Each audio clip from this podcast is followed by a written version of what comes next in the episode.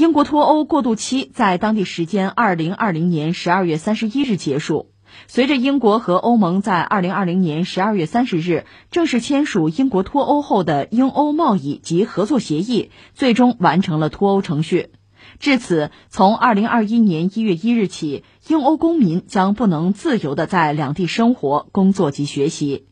不过，英国首相鲍里斯·约翰逊的父亲斯坦利·约翰逊却在二零二零年十二月三十一日向媒体爆了一个大料：他正在申请法国护照，以维持他在英国脱欧后与欧盟的联系。据报道，斯坦利·约翰逊曾是欧洲议会议员。并在二零一六年的脱欧公投中投票留在欧盟。斯坦利日前表示，他想成为一个法国公民，因为他与法国有紧密的家庭联系。斯坦利用法语说道：“如果我的理解没错的话，我是法国人。我母亲在法国出生，而他的父母都是地地道道的法国人。”所以对我来说，这申请法国护照就像拿回我已经有的东西一样，而且这会让我十分开心。这儿子刚刚完成了一个决定英国命运的大事儿，父亲却唱反调，这事儿确实有点让人觉得匪夷所思。那其实咱们昨天的节目里边就已经刚好说到了英国跟欧盟他彻底分手的这件事儿。英国的首相鲍里斯·约翰逊呢，他在他的新年贺词里边也提到了。而且是美滋滋的提到了英国自由了，英国掌握了自己的命运，英国的明天会更好。而且呢，他还特别提到了英国在疫苗研发呀、在贸易呀等等一些领域会比欧盟做得更好。单从他这几句话，从他这新年的说辞里边，听起来，这鲍里斯·约翰逊说的倒还真像一个刚离婚的人说出来的话。而且约翰逊他本人还真是离过婚。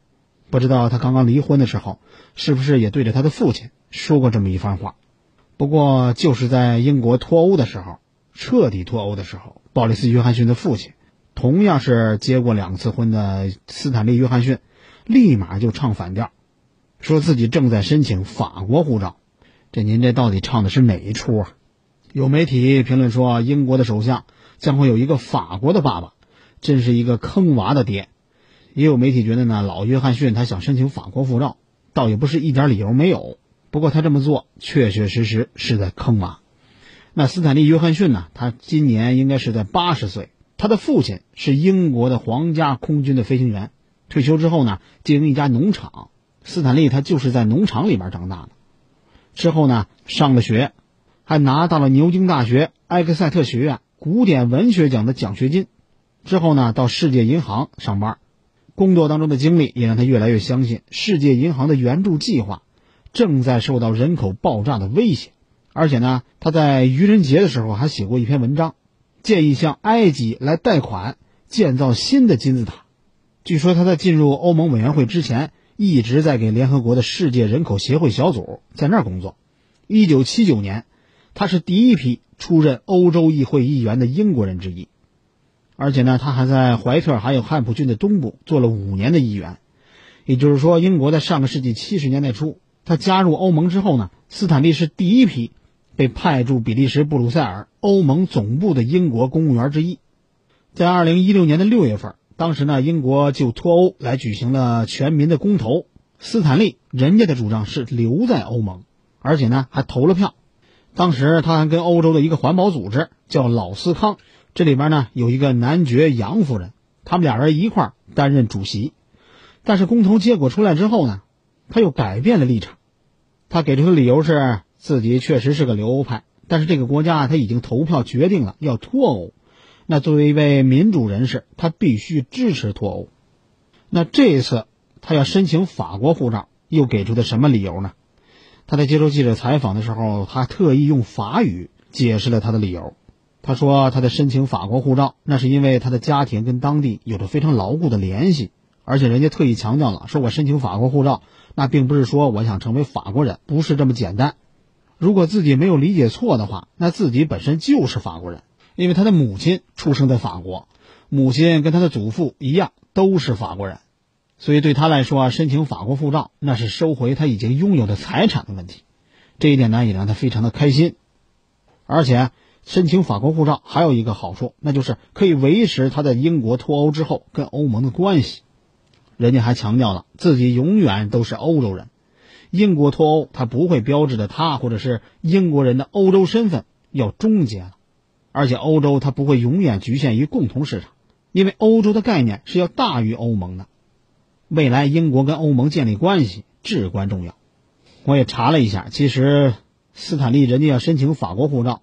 这次呢，他也不是心血来潮，早在今年三月份，他的女儿雷切尔曾经出版过一本书，在这书里边就已经披露过斯坦利他打算申请法国护照这件事儿。他的女儿在书里边是这么写的：说他的祖母出生在法国的凡尔赛地区，如果他的父亲能够拿到法国国籍的话，那么他也会申请法国国籍。斯坦利的第一个妻子是一位画家，名叫夏洛特·沃尔，两个人呢总共生了四个孩子。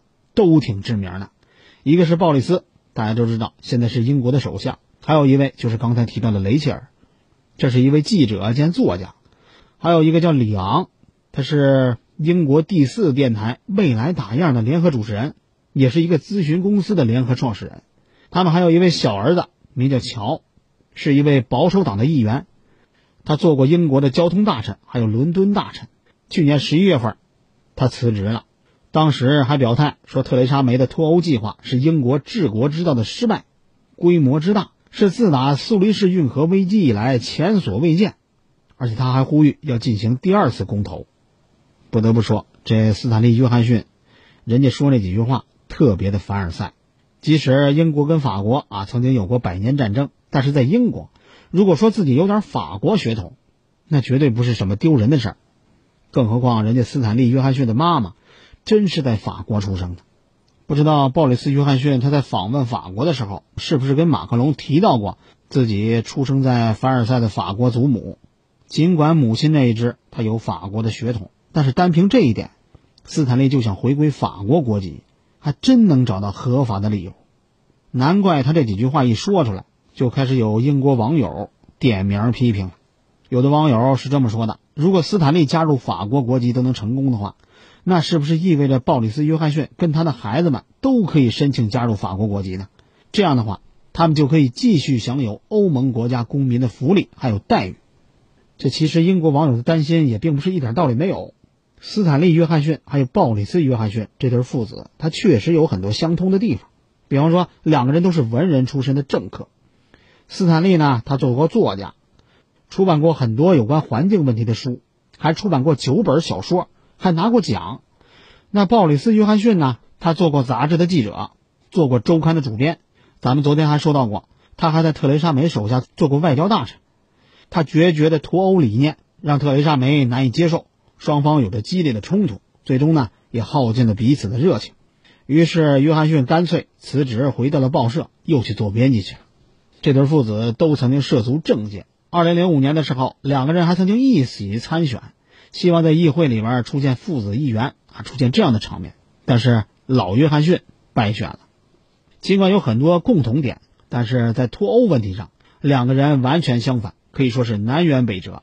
老约翰逊他一直不希望英国脱欧，而鲍里斯·约翰逊呢，登上首相之后，目的就很明确，要完成特蕾莎梅没有完成的脱欧大业。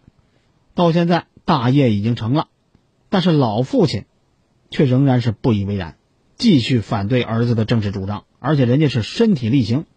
斯坦利·约翰逊说了：“我永远是一名欧洲人，这是肯定的。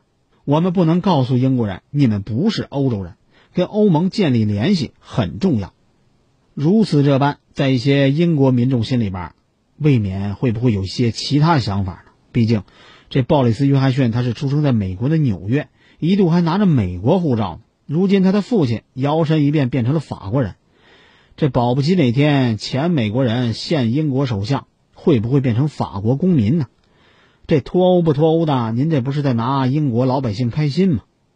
二零一六年的六月份，英国脱欧公投的时候，支持脱欧的票数，咱们昨天也说到了，占到了百分之五十二；反对脱欧的票数占到了百分之四十八。从这两个数来看的话，当时的英国社会，那对于要不要脱欧，其实还是充满了争议的。甚至可以说，在脱欧问题的看法上，英国社会它是撕裂的。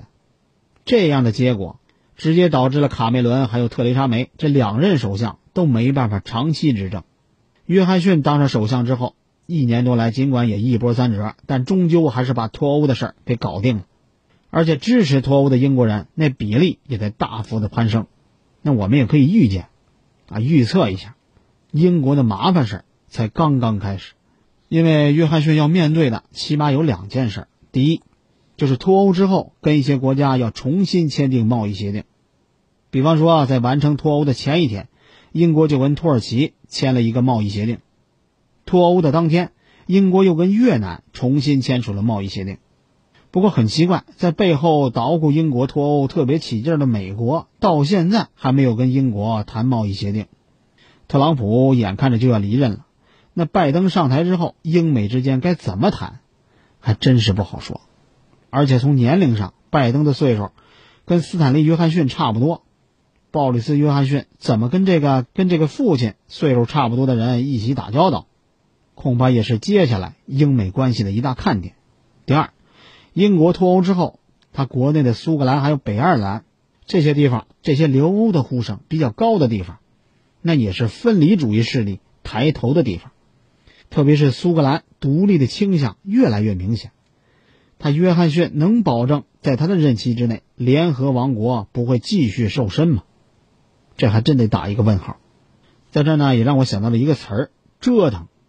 前段时间有媒体报道了英国政府预算责任办公室他发布的一组数据，说在脱欧完成的情况下，英国的经济自从2021年开始，15年的时间里，将会比留在欧盟要萎缩百分之四。英国的财政大臣叫苏纳克，他在2020年年底的时候也曾经说过一段话，他也预测了一下，说2020年英国的经济有可能会萎缩百分之十一点三。那到了二零二二年的第四季度，英国的经济产能可以恢复到疫情之前的水平，但是经济的伤疤恐怕将会持续存在。这经济会不会因为脱离欧盟而萎缩？目前还只是预判。这疫情造成的影响，这个就是在眼巴前了。最近一段时间呢，英国一些地区新冠病毒传播速度在越来越快，特别是变异新冠病毒的传播，让疫情未来的走向。